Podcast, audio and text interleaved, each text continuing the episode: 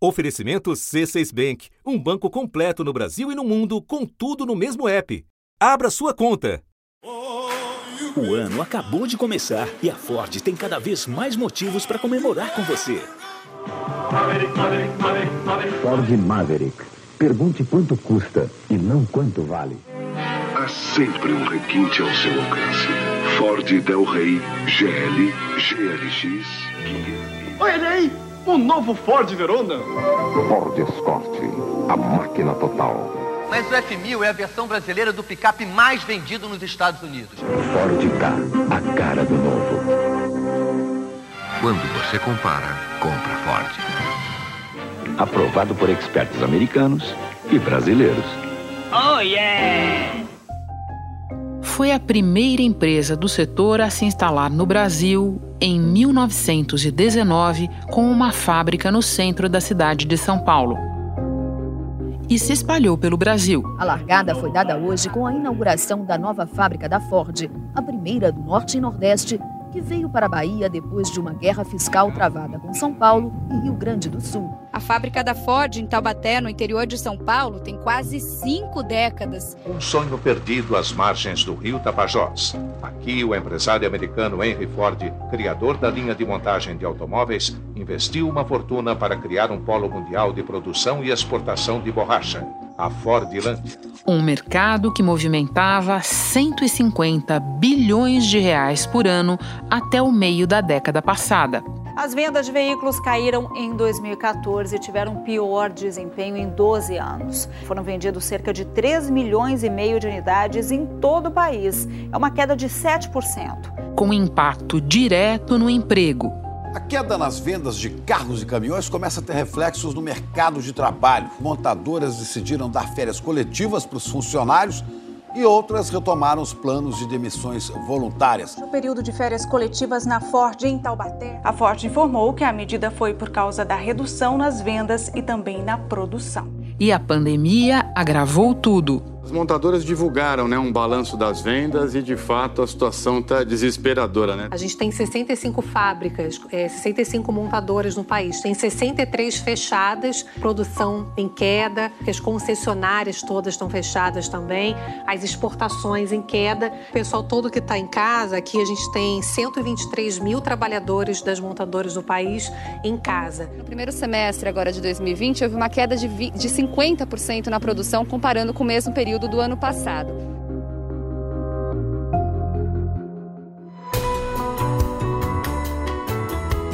Da redação do G1, eu sou Renata Loprete e o assunto hoje é a saída da Ford do Brasil. Como entendê-la dentro do quadro de desindustrialização do país e à luz de duas transformações globais: a dos combustíveis e a da relação das pessoas com os carros. Dois convidados neste episódio: o economista José Roberto Mendonça de Barros, ex-secretário de Política Econômica do Ministério da Fazenda e sócio da MB Associados, e Luiz Gebelli, repórter de Economia do G1. Quarta-feira, 13 de janeiro.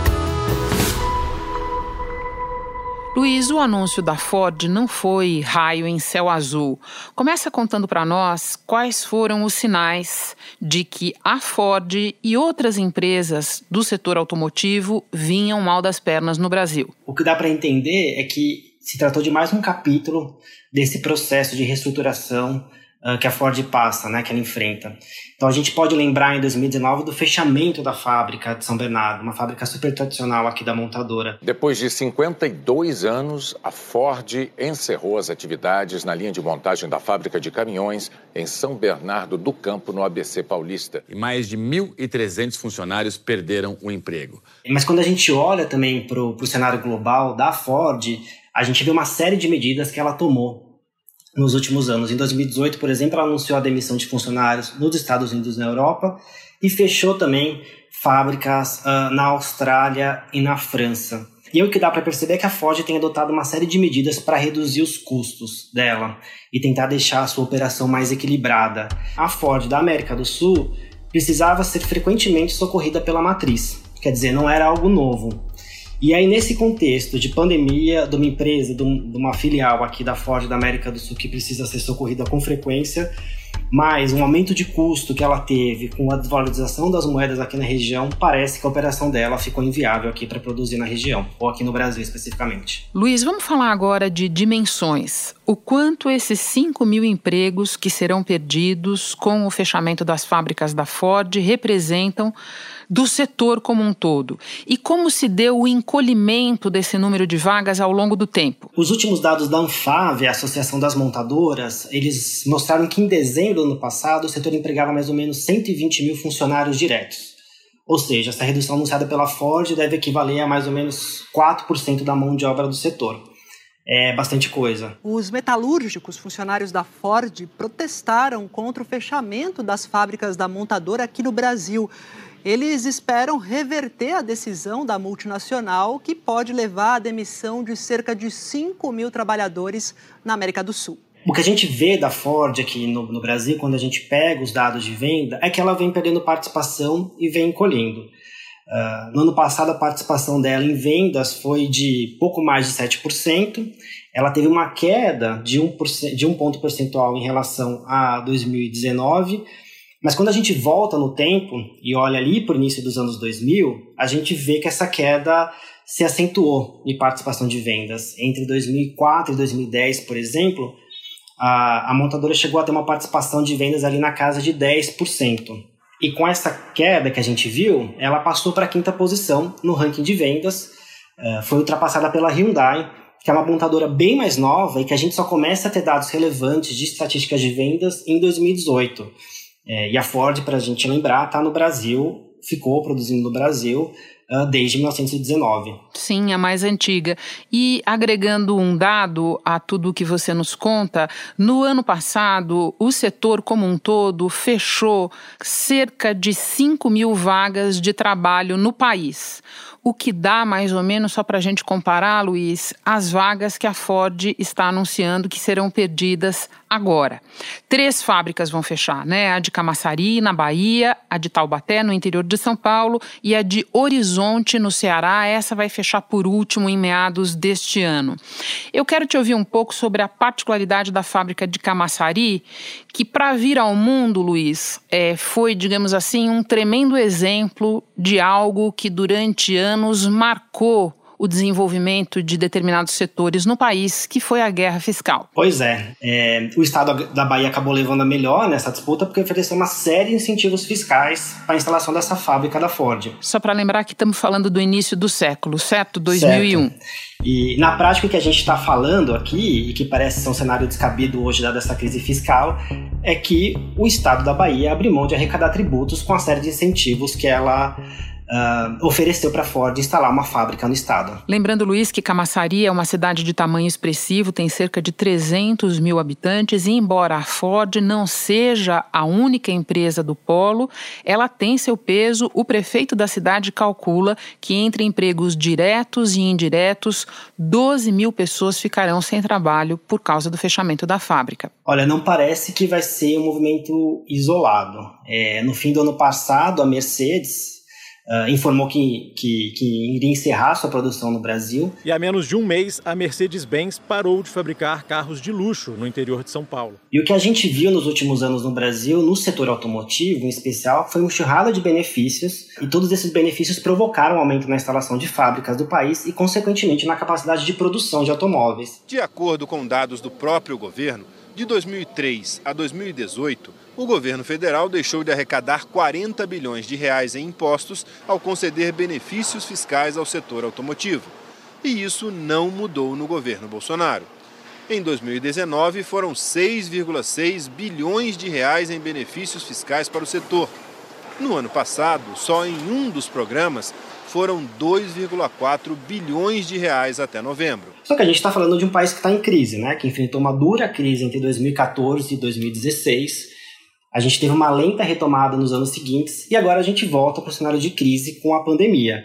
Então, só para a gente ter uma ideia, a produção de veículos desabou 31%, pouco mais de 31% no ano passado. O vice-presidente Hamilton Mourão disse que a montadora poderia ter esperado mais um pouco para fechar as fábricas e que a decisão foi precipitada, apesar das dificuldades que o setor enfrenta. Ford ganhou bastante dinheiro aqui no Brasil, recebeu incentivos É? Então poderia ter esperado aí, né? Então o que dá para dizer é que o Brasil incentivou esse aumento de produção de carros, mas não tem mais força é, pelas questões econômicas e por essas sucessivas crises para fazer esse mercado crescer e absorver tantos veículos no nosso mercado. E também por causa de uma grande mudança no modelo de negócio, sobre a qual eu vou conversar agora com o economista José Roberto Mendonça de Barros. Mas antes me despeço de você, Luiz. Muito obrigada pelas informações todas. Bom trabalho. Obrigado, Renata. Bom trabalho para vocês também. Zé Roberto, a indústria automobilística sempre foi um setor especialmente protegido no Brasil e muitos observam que não só no Brasil. E muitos observam também que essa proteção continuou mesmo com o passar do tempo e com a realidade de que o setor passou a gerar menos empregos no cômputo geral do trabalho no país. Por que isso? Por que esse poder de pressão que se manteve? Olha, eu acho que tem duas razões uh, relevantes para isso. Primeiro, que a indústria automotiva é uma montadora de uma cadeia produtiva bastante longa, né, que começa lá atrás na borracha, no aço e nos químicos básicos e passa praticamente por todos os segmentos da indústria. Então, ela é um, um, um ela, ela, aglomera é, um conjunto enorme de, uh, de setores Uh, tanto que tem vários, vários grupos de fornecedores, e com isso ela, de certa forma, se crescer, ela puxa o setor industrial como um todo. E quando a indústria realmente completa a, a sua, a, a, sua capacidade de produção, você tem praticamente um setor industrial inteiro. Isso é verdade, eh, era verdade nos anos 60, nos anos 50, quando a indústria começou, uh, uh, e continua sendo verdade hoje, até porque o setor industrial, o automóvel, cada vez mais está incorporando também toda a eletrônica embarcada nos carros. Então, continua sendo um setor de muita importância. Por outro lado, que reforça isso, ela é um segmento que é muito concentrado no plano da montagem. São poucas indústrias, são, são muito relevantes. Isso dá um poder enorme né, de comandar a cadeia como um todo. O presidente Jair Bolsonaro sancionou a lei que prorroga até 2025 incentivos fiscais para fabricantes de veículos e autopeças das regiões Norte, Nordeste e Centro-Oeste. Eu acredito que isso seja não só por efeito símbolo sobre a indústria, mas pela capacidade de comandar um, um belo pedaço do parque industrial. Zé Roberto, em que medida o anúncio da Ford se inscreve num quadro de desindustrialização acelerada do Brasil na última década? É verdade. A dimensão do setor industrial foi sendo reduzida, em parte porque no mundo inteiro o setor de serviços né, tende a crescer à medida que a renda sobe e se uh, diversifica e sofistica. E o setor industrial brasileiro ele ficou muito fechado a lida com o exterior, né? Tanto que a rigor a gente só consegue exportar para a Argentina, uh, sem detrimento do mercado da Argentina. O fato é que nós não temos uh, condição de exportar para o resto do mundo.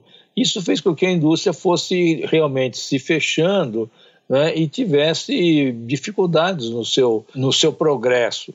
Né? E à medida em que as coisas foram mudando, primeiro no comportamento dos consumidores e depois na própria tecnologia, o setor foi ficando um pouco mais, um pouco mais uh, complicado, que é o que nós estamos vendo agora. Antes de passar para as mudanças de comportamento e do próprio modelo de negócio, eu quero te perguntar é, da cadeia produtiva, porque você nos chamou atenção para o fato de essas empresas serem é, montadoras, basicamente, que têm antes e depois de si toda uma cadeia de outras empresas.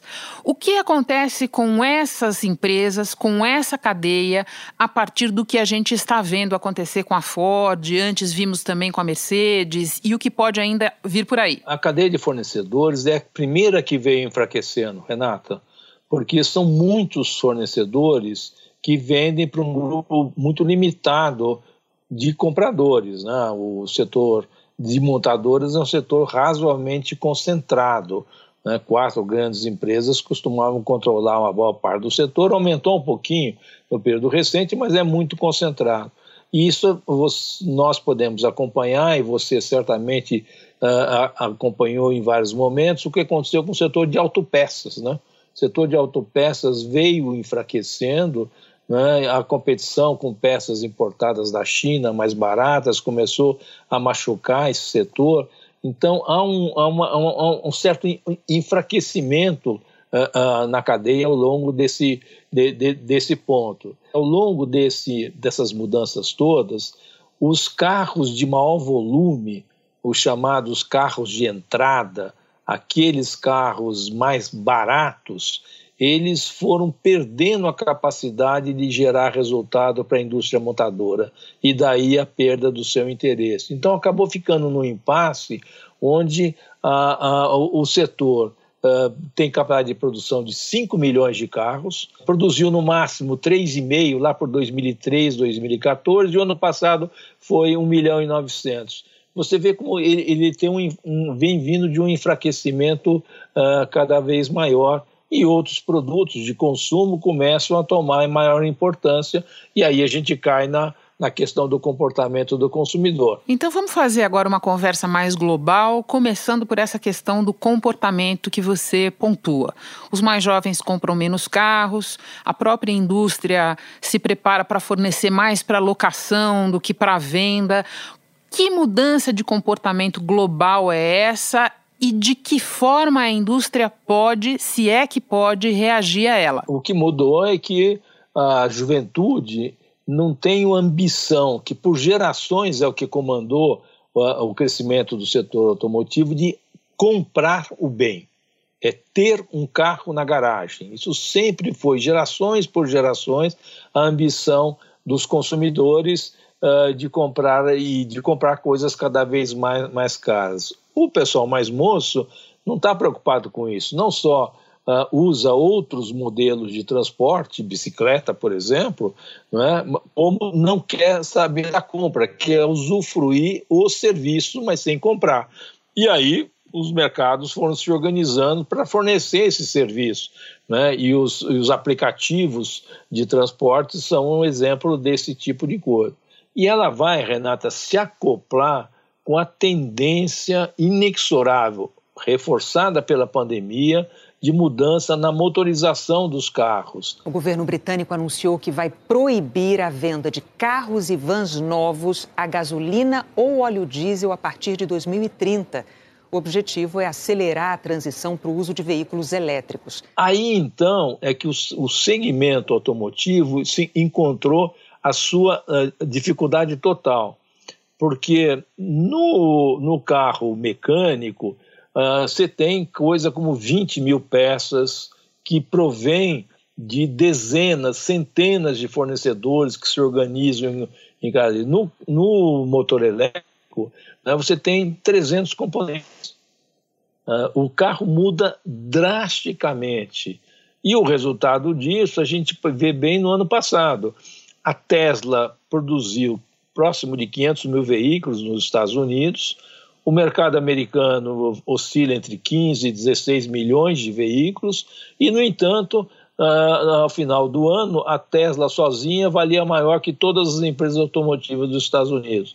Então, é uma combinação dupla né, de mudança. Né? O consumidor quer o serviço, mas não quer o bem, né? E a, a, a, natureza da montadora passa a ser diferente. Inclusive os fornecedores são outros. Mas a mudança, essa mudança dramática, está dada e vai acontecer aqui no Brasil também. Né? Ainda no global, em países com economias mais pujantes e com menos problemas estruturais do que a nossa, essas empresas estão tentando reagir, é, dizendo que estão se reinventando, recorrendo a fusões. A gente viu várias na história recente.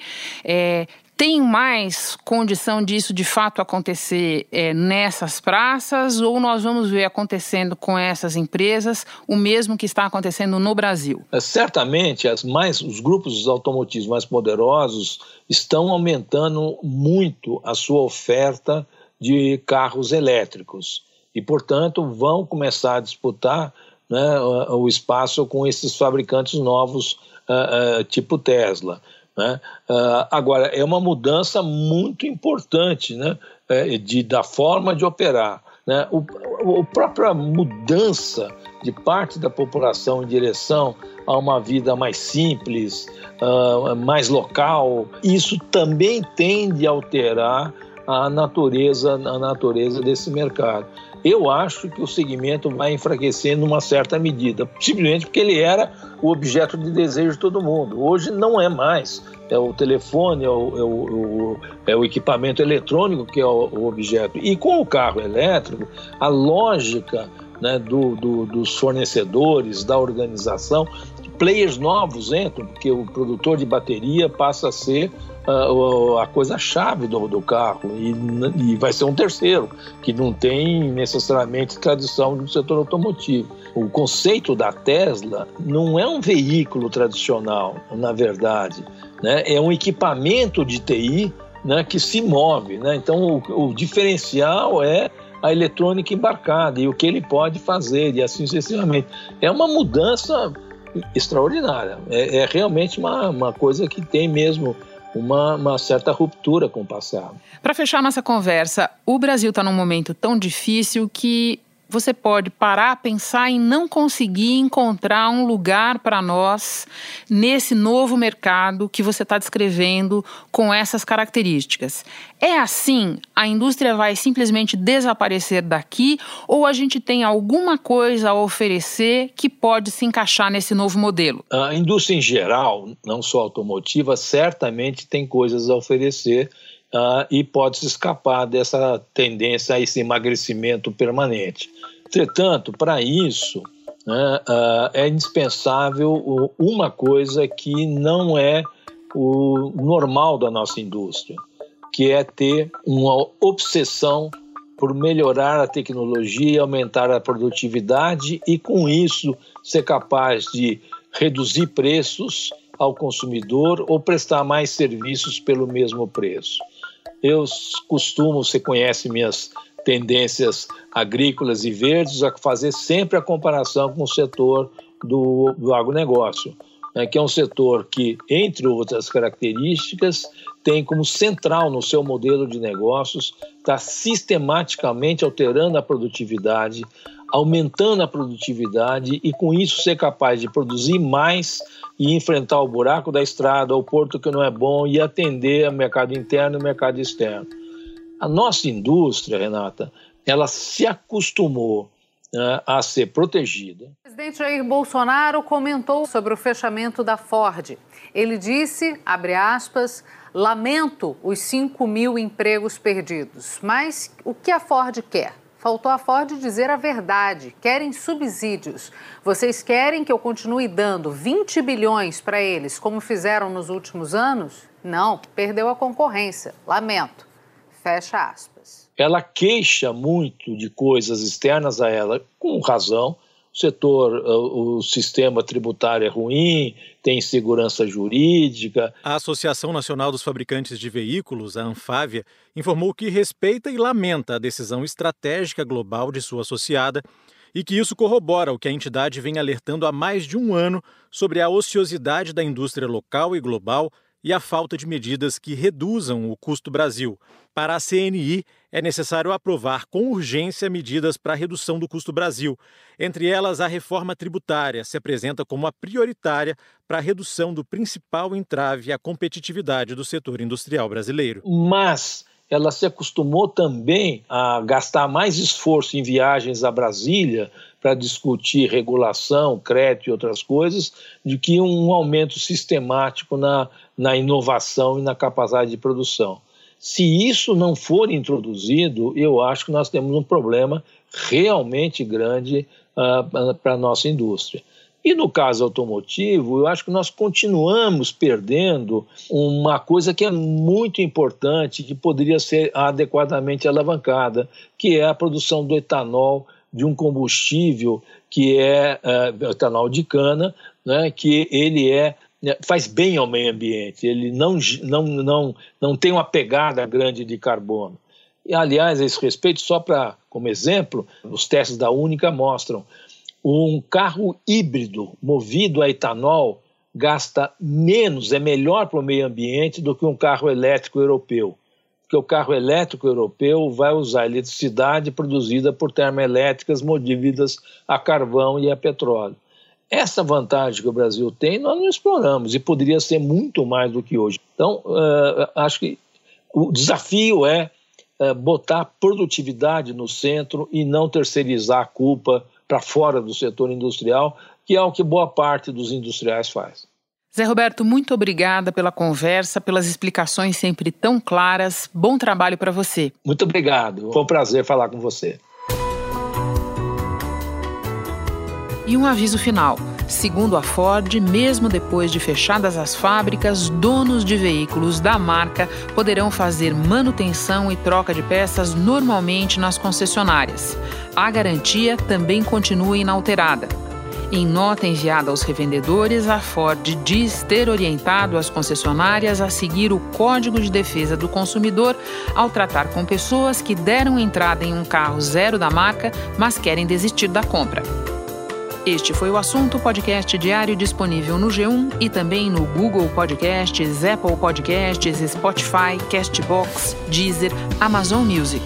Nas plataformas digitais de áudio dá para seguir a gente e assim não perder nenhum episódio. Eu sou Renata Loprete e fico por aqui. Até o próximo assunto.